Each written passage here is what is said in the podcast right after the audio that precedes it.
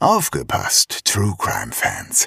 Am 8. Juni 2024 bringen Zeno, Shaggy und Lisa ein exklusiv für diesen Abend gestaltetes Sommer-Special ihres True Crime Podcasts Mörderische Heimat auf die Bühne.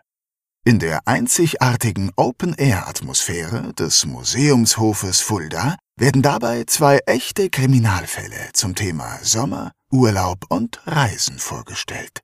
Zwei Fälle aus fernen Ländern, in denen einige von uns vielleicht auch schon ihren Urlaub verbrachten. Denn nicht nur in Petersberg und Poppenhausen geschehen Verbrechen. Auch in Portugal, Phuket oder Polynesien. Dazu gibt es wie immer spannende Einblicke hinter die Kulissen des Erfolgspodcasts Made in Fulda. Tickets gibt es bei allen bekannten Vorverkaufsstellen und unter kreuz.com.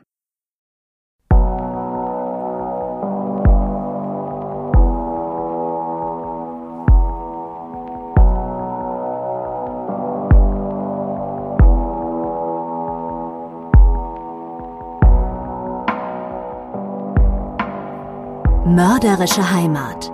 Der Kriminalpodcast mit echten Fällen aus Fulda, Osthessen und der Rhön wird Ihnen präsentiert von der Stadt Fulda.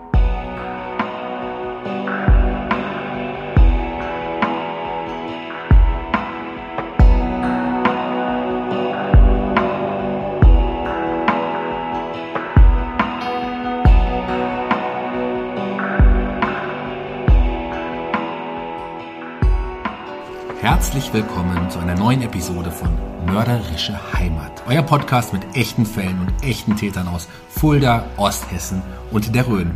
Und ich kann euch heute schon verraten, dass wir eine Premiere feiern werden, denn das ist der erste Teil einer Doppelfolge. Denn der heutige Fall streckt sich über einen Zeitraum von ja, 40 Jahren. Doch bevor wir dazu kommen, möchte ich wie immer meinen Kollegen vorstellen, der wieder immer an meiner Seite sitzt. Zeno Niegelmann. Hallo Zeno. Hallo Shaggy und hallo liebe Hörerinnen und Hörer. Der heutige Fall ist nicht nur aufgrund seiner vielen Jahre so speziell, sondern weil er von so großer Tragweite ist, dass wir ihn extra in zwei Teilen erzählen werden. Das heißt, heute gibt's den ersten Teil und in 14 Tagen dann den zweiten. Und worum es dabei geht, hört ihr jetzt in unserem Einspieler.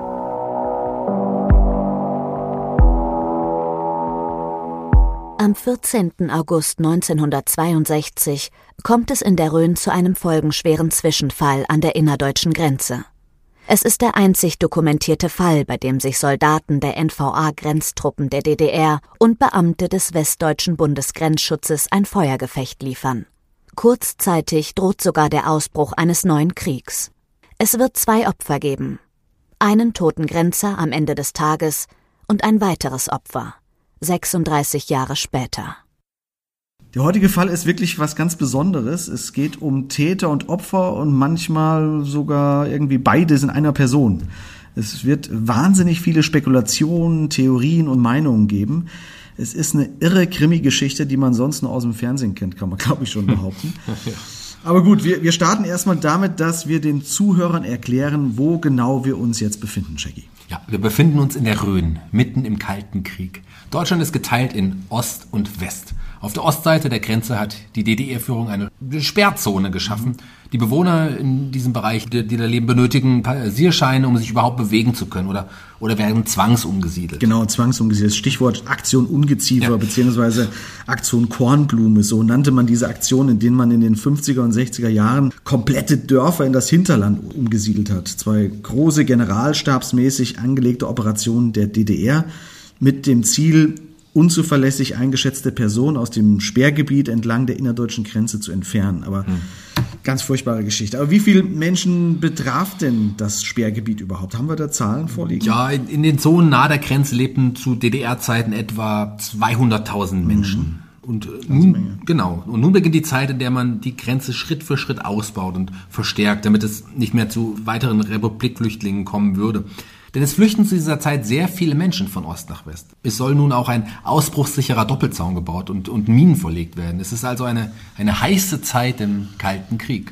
Über allem droht die Angst vor einem atomaren Krieg zwischen den USA und der UdSSR. Ja, wir hatten im Fall der Kopf auf dem Nachttisch äh, bereits über das Fulda Gap Genau. gesprochen. Ne? genau, du erinnerst genau. Ich erinnere mich sehr gut. Dich. Aber vielleicht noch mal kurz, um es einzuordnen. Hier bei uns vor der Haustür war ein wirklicher Hotspot, kann man sagen. Die sowjetische Besatzungszone äh, schottet sich immer weiter ab und verstärkt den eisernen Vorhang. Hm. Auch zwischen Hessen und Thüringen natürlich. Die Amerikaner haben auf dem Rasdorfer Berg, den Observationsposten, den sogenannten Point Alpha bezogen und stehen dem Feind dort Aug in Aug gegenüber. Genau, genau.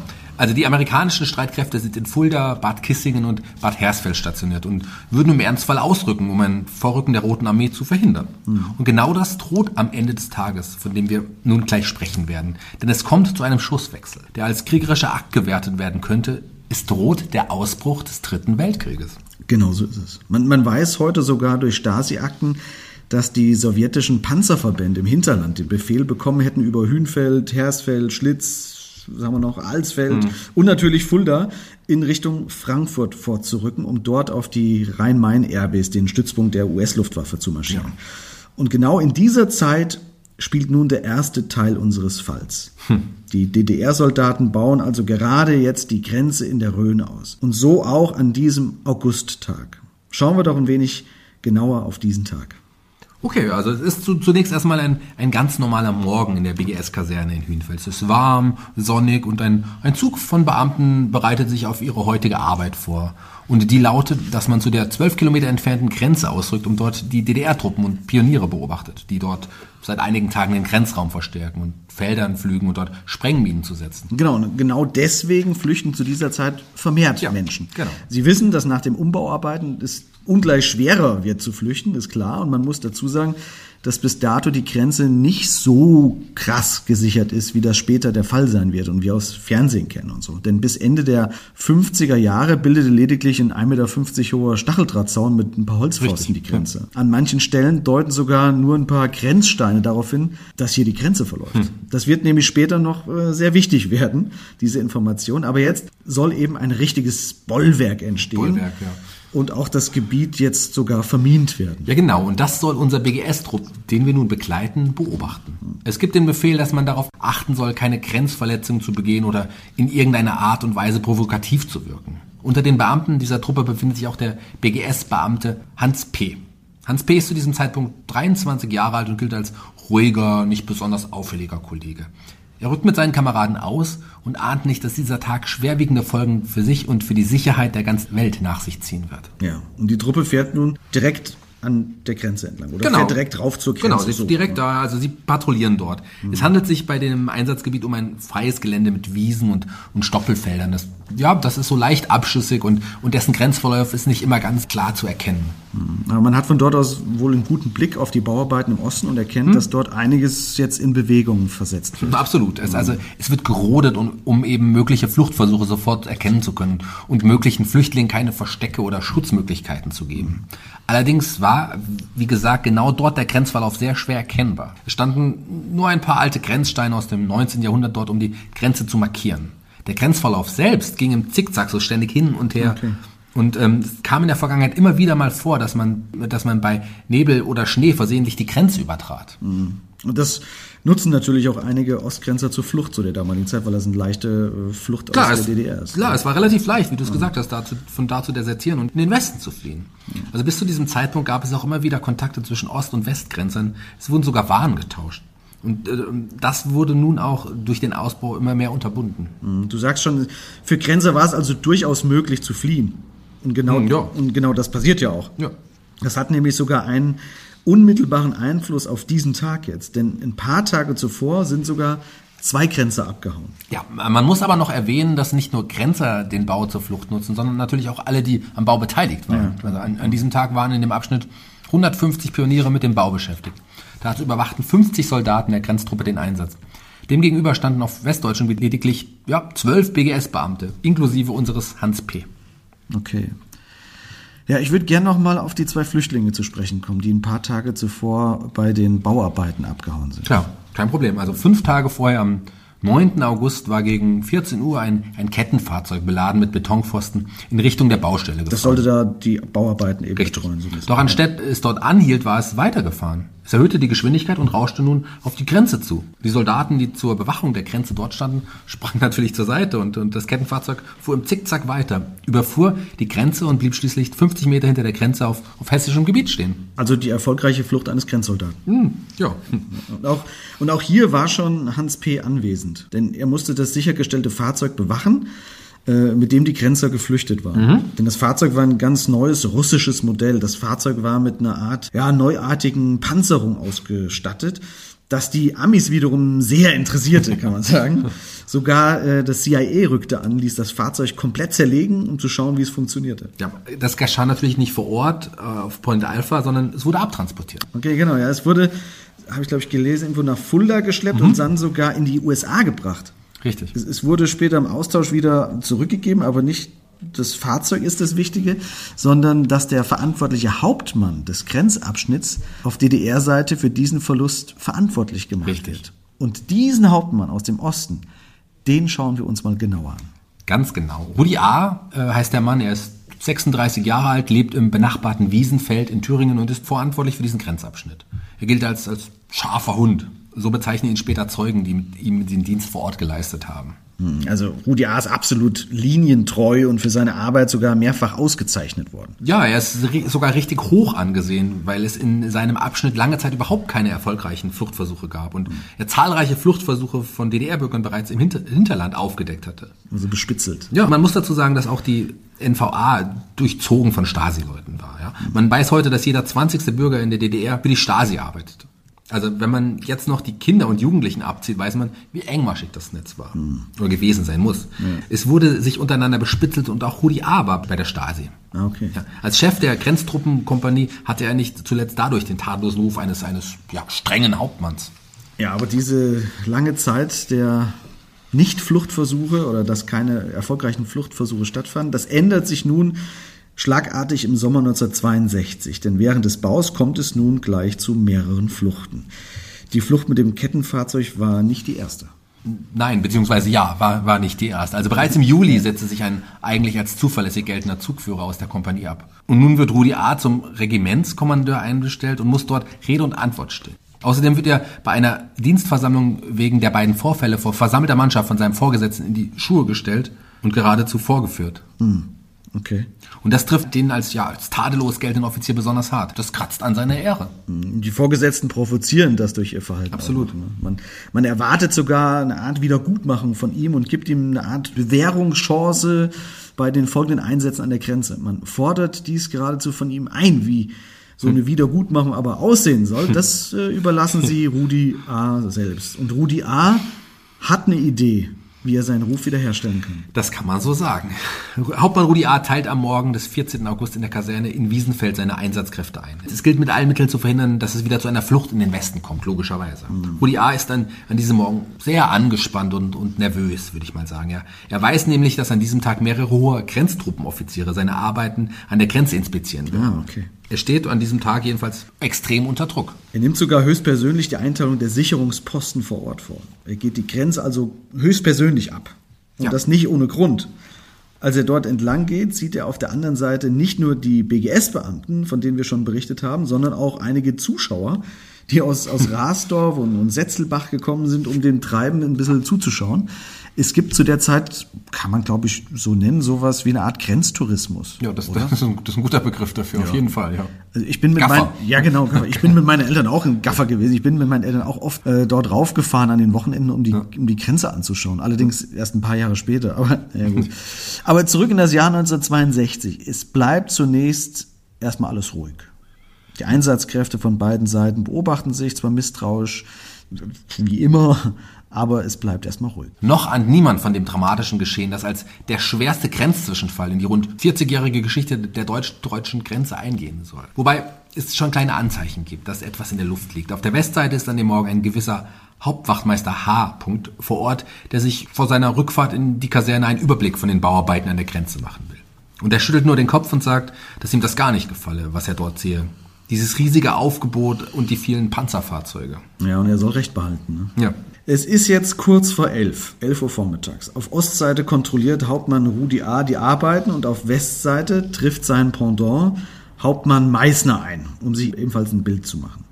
Und ihm zur Seite werden zwei Beamte zur sogenannten Eigensicherung gestellt. Und einer davon ist unser Hans P. Genau. Die beiden Beamten, ich ja, ich nenne sie mal Bodyguards, sind mit Schnellfeuergewehren bewaffnet. Hauptmann Meißner hat eine Pistole und eine Maschinenpistole bei sich. Die drei passieren nun die Grenzsteine Nummer 328 und 329 und sind nur noch wenige Meter vom Hauptmann Rudi A. entfernt. Und jetzt stoßen sie auf Höhe des Grenzsteins 330 direkt aufeinander. Also Ost- und Westgrenzer sind nur noch 20 Meter Ja, un 20 ungefähr Meter. voneinander entfernt, als Hauptmann Meißner plötzlich laute Rufe hört, die er zunächst nicht zuordnen kann. Er weiß gar nicht, was los Ja. ist. Und diese Rufe werden Rudi A. zugeordnet. Also er gibt sie ab. Genau, Was genau. ruft er denn da genau? Ja, er, er ruft sowas in der Art von Halt, stehen bleiben. Sie befinden sich auf dem Gebiet der DDR. Sie sind festgenommen. Kommen Sie mit. So, sowas. Ja, okay. Wir erinnern uns an, an dieser Stelle ist der Grenzverlauf sehr unklar und man könnte meinen, dass Hauptmann Rudi A. die Gunst der Stunde nutzt, die sich nun genau dort drei BGS-Beamte befinden. Also will der Westhauptmann Meißner gefangen nehmen. Ach so, ja. Aber der Westhauptmann, ja, der denkt überhaupt nicht daran, denn er signalisiert deutlich, was er davon hält, dass er angeblich die Grenze übertreten haben soll. Ne? Das macht er ziemlich deutlich. Der, er, er zeigt dem Osthauptmann den Vogel. Und der wird darauf nun richtig sauer und kommt weiter auf Meißner zu. Nicht nur das. Also er zieht nämlich seine Pistole aus der Innentasche seiner Uniformjacke und gibt einen Schuss in Richtung Meißner. Meißner wirft sich zu Boden und versucht über den Boden zu einem ja, circa sechs Meter entfernten Getreidefeld zu robben, um, um dort Schutz zu suchen. Und ein paar Meter hinter Meißner wiederum befindet sich jetzt Hans P. Ja. Also einer der Bodyguards, die auf den ranghohen Meißner aufpassen sollen. Und Hans P. sieht nun, wie Rudi A., der Osthauptmann, ein weiteres Mal anlegt und auf Meißner zielt. Vor allen Dingen geht Hans P. davon aus, dass sein Vorgesetzter bereits beim ersten Schuss getroffen wurde. so, okay. Und reagiert nun seinerseits reflexartig. Er reißt sein Gewehr von der Schulter, lädt durch und, und gibt einen Schuss ab. Und Rudi A. und Hans P. geben nun fast gleichzeitig ihre Schüsse ab. Während Rudi A. den am Boden liegenden Meißner verfehlt, trifft Hans P.s Schuss den Ostgrenzer oberhalb seines rechten Auges. Das ist, das ist wichtig. Ja, Auch das genau. rechte Auge ist wichtig. Genau. Oder vielmehr, das wird noch wichtig, sagen wir es mal so, wo er ihn trifft. Jedenfalls sagt Rudi A. auf Ostseite jetzt getroffen zusammen und bleibt regungslos liegen. Hm. Und nun müssen wir uns daran erinnern, was das nun bedeuten könnte. Tja. Denn Ost und West stehen sich hier ja gegenüber und nun werden tatsächlich Schüsse abgegeben. Und das ist eine kriegerische Handlung. Klar. Und jetzt stellen wir uns natürlich die Frage, wird das nun vielleicht sogar als Kriegserklärung ausgelegt? Was passiert jetzt, Schicki? Ja, es passiert genau das, was, was man nie wollte. Es beginnt eine Schießerei. Aus den Maschinengewehrstellungen im Osten werden nun Schüsse abgegeben und aus dem Westen wird das Feuer erwidert. Allerdings sind die Westler deutlich unterlegen. Zwölf gegen, ich hatte es ja schon gesagt, gegen 50 Soldaten. Dazu die schweren Geschütze. Allerdings haben die BGS-Beamten einen Standortvorteil, da sie in dem Gelände höher liegen. Okay, haben besseren Einblick, die Genau. müssen nach oben schießen. Ja. ja, und jetzt nimmt die normale Befehlskette ihren Lauf. Und muss ich immer wieder überlegen, wie das damals war. Es war alles stark streng reglementiert. In Ost und West wird Meldung gemacht und in den Kasernen werden die Soldaten in Bereitschaft versetzt. Ja, die Amerikaner rücken mit ihren Panzern aus den Kasernen aus und auch die Russen, die deutlich näher stationiert sind, werden losgeschickt. Gott, Gott, Gott. Und die BGS-Beamten, die immer noch vor Ort sind, wissen, dass sie den Russen hoffnungslos unterlegen sind. Wenn die Amerikaner sich nicht beeilen, werden sie einfach überrollt. Ja, muss das wirklich klar machen. Hier kann gerade der dritte Weltkrieg ausbrechen. Aber soweit kommt es nicht. Ja, zum Glück nicht. Also zum Glück nicht. Aber Kommissar Zufall, äh, der hilft mal wieder. Es ist zufällig ein ranghoher Major anwesend. Wir nennen uns, dass Rudi A.'s Arbeit ja kontrolliert werden Ah, ja, sollte. genau, genau. Dieser Major aus dem Osten nimmt nun trotz der heiklen Lage Kontakt zu den westlichen Beamten auf, um die Lage nicht ausufern zu lassen. Wahrscheinlich ist diesem Major sogar zu verdanken, dass es nicht zu noch mehr Opfern an diesem Morgen kommt oder sogar noch Schlimmeres passierte. Er handelt einen Waffenstillstand aus und lässt den getöteten Hauptmann Rudi A. abtransportieren. Rudi A. ist tot. Okay. Was wissen wir denn noch über den Hauptmann Rudi A., außer dass er ein, ein scharfer Hund ist und an diesem Tag extrem unter Druck stand? Ist er verheiratet? Hat er Kinder? Was wissen wir da? Rudi A. wurde am 3. September 1926 in Erfurt geboren. Er war gelernter Eisengießer und wurde 1947 Mitglied der Partei und 1958 Kompaniechef. Er wohnt unweit seines Einsatzortes im grenznahen Wiesenfeld. Er ist verheiratet und hat zwei Kinder. Ja, natürlich tragisch. Okay, soweit die Fakten. Jetzt kommen wir nochmal darauf zurück, dass Rudi A. für die vermehrten Fluchten ja verantwortlich gemacht wurde und er daraufhin eine Art Plan zur Wiedergutmachung hatte. Was könnte das genau gewesen sein? Das sind natürlich nur Thesen. Also es gibt einige Aussagen äh, auch von ehemaligen Soldaten in der Kompanie von Rudi A., äh, die da gedient haben. Es gibt zum Beispiel das Interview eines gewissen Karl-Heinz R., äh, das dieser dem MDR im Jahr 2011 gegeben hat. Demnach war Karl-Heinz Ehr ein Angehöriger der Grenztruppenkompanie aus Wiesenfeld und war offensichtlich ein ein Vertrauter ah, von okay. Rudi A. Mhm. Karl-Heinz Ehr berichtet, dass er an dem Tag des Vorfalls als persönlicher Begleiter von Rudi A. eingestellt wurde. Ähnlich wie, wie Hans P. Auf der anderen Seite. Auf der anderen Seite, ja. genau. Ähm, ich habe hier, warte, wo habe ich Ich habe eine Aussage von ihm im Wortlaut. Hier ist es, genau. Auf Anordnung von Hauptmann A. muss ich ihn an diesem Tag zum Einsatz an die Grenze begleiten. Die Maßnahme war, dass ich bei einem möglichen Grenzzwischenfall auf seine Weisung einen Warnschuss abgeben sollte. Aha, also rechnete Rudi A. bereits vielleicht sogar am Morgen damit, dass er im Verlauf des Tages, dass es da zu einem Vorfall kommen ja, würde. Er wird sogar noch genauer. Sogar der Ort war vorher schon klar.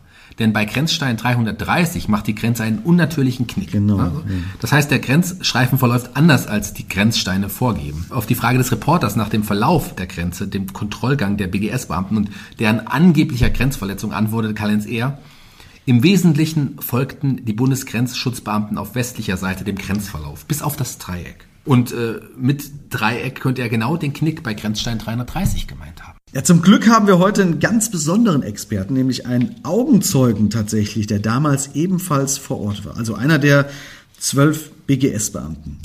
Herbert Böckel war ein Kollege von Hans P. Er hat selbst ein Buch zu diesem Fall geschrieben und Herbert Böckel ist ein echter Experte und ist uns jetzt gleich zugestaltet in unserer Rubrik Nachgehakt.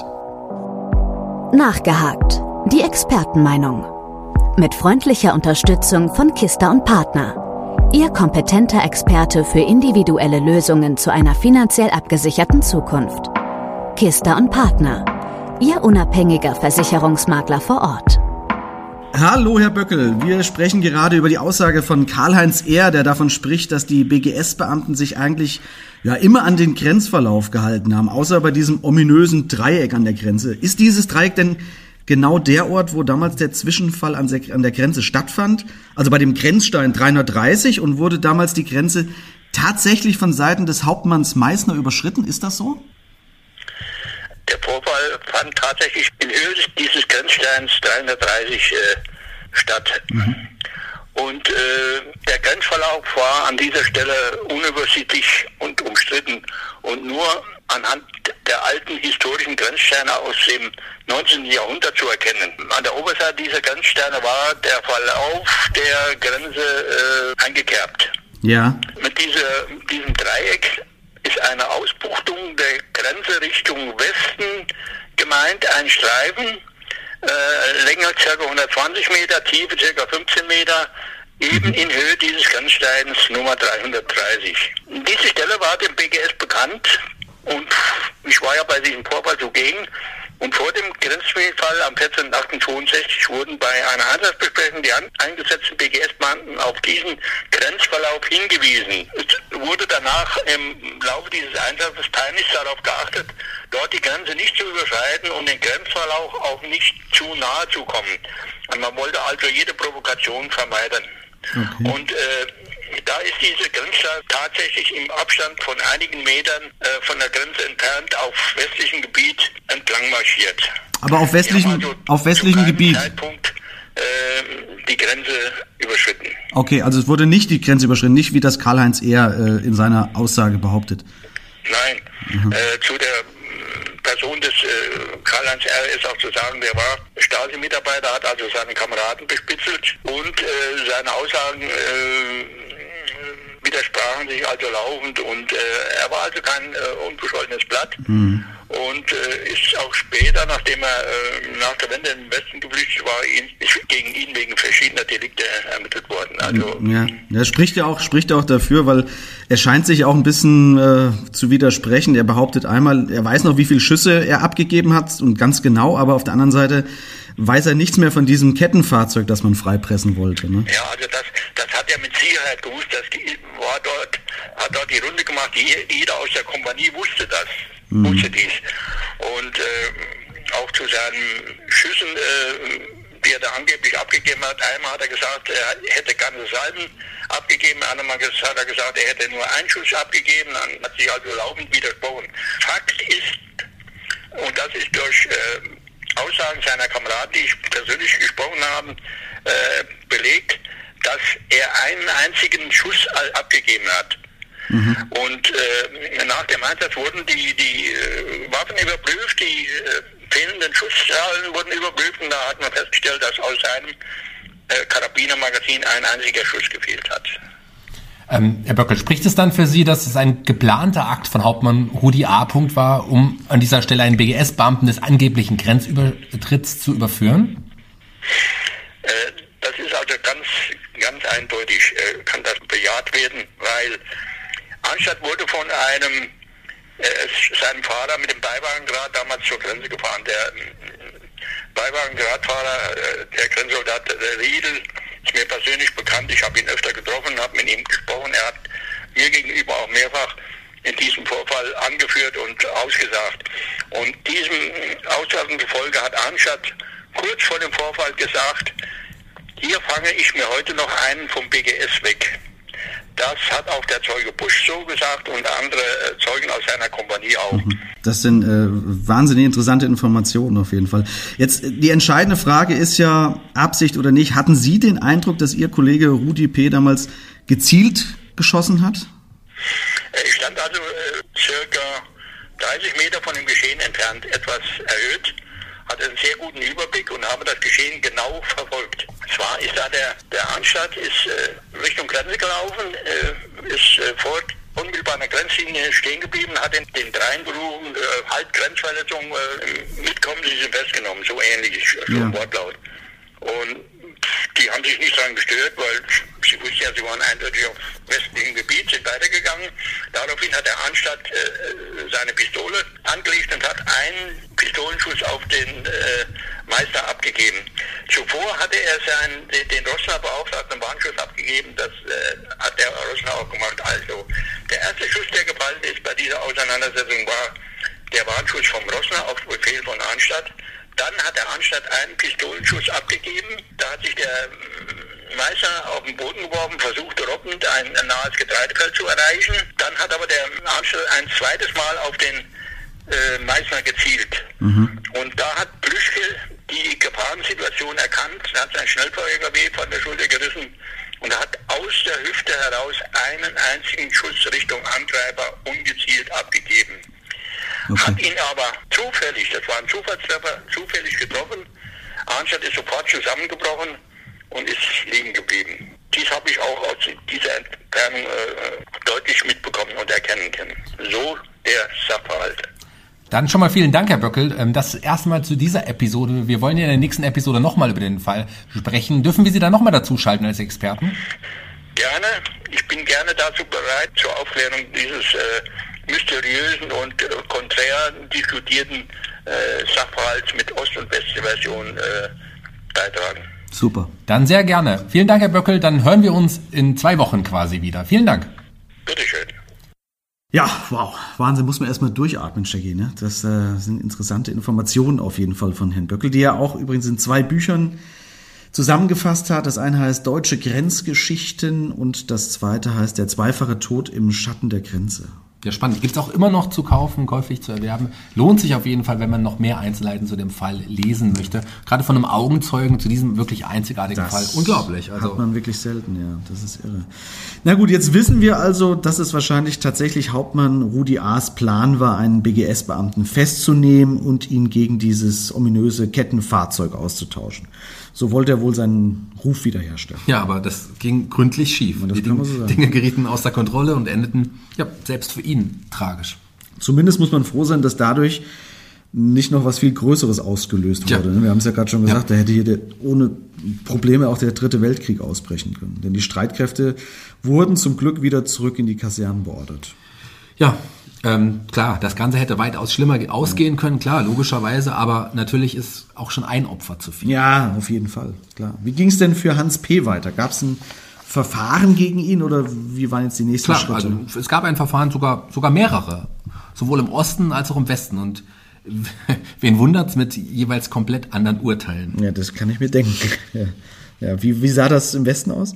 Ja, im Westen wurden, wurde gegen Hans P., wie es üblich ist, ein Ermittlungsverfahren wegen Verdachts des Totschlages eingeleitet. Über mhm. Monate hinweg musste er sich Befragungen von Staatsanwaltschaft, Bundesgrenzschutz, der Kriminalpolizei und auch ja, der Amerikaner stellen. Im Herbst 1962 wurde das Verfahren schließlich wegen erwiesener Unschuld eingestellt. Man hatte einfach auf Notwehr plädiert. Ja, jetzt lass mich aber raten, das Urteil sah im Osten hingegen ganz anders aus. Aber sowas von. In der DDR wurde er von einem Militärgericht in Abwesenheit wegen Mordes zu 25 Jahren Haft verurteilt. Und nicht nur in Abwesenheit. Ein ganz entscheidender Punkt ist nämlich die Tatsache, dass man den Todesschützen in der DDR namentlich ja nicht kannte. Genau. Also man hielt seinen Namen im Westen mit Absicht geheim und das aus gutem Grund. Ja, also die Stasi war dafür bekannt und, und gefürchtet, dass sie auch über die Staatsgrenzen der DDR hinaus vermeintlichen Tätern auf die Schliche kam und sie ihrer Strafe zuführten. Mhm. Wir kennen und, und sehen es ja jetzt im Fall Nawalny, ne? ja. ganz aktuell, wie der russische Geheimdienst mit, mit Gegnern umgeht. Mhm. Dort wird mit Gift operiert und vielem anderen. Ich war mal in Berlin im Deutschen Spionagemuseum, fällt mir gerade ein. Und dort wurde auch gezeigt, mit welchen Mitteln Geheimdienste gearbeitet haben. Insbesondere auch natürlich die Stasi. Mhm. Ne? Also so Regimegegner leben seit jeher ein sehr gefährliches Leben, muss man sagen. Das ist richtig, ja. Und ein Gegner des Regimes war der Todesschütze eines Osthauptmannes auf jeden Fall, glaube ich, damals. Mhm. Ne? Mhm. Hier ging es ja auch um Prestige. Ja.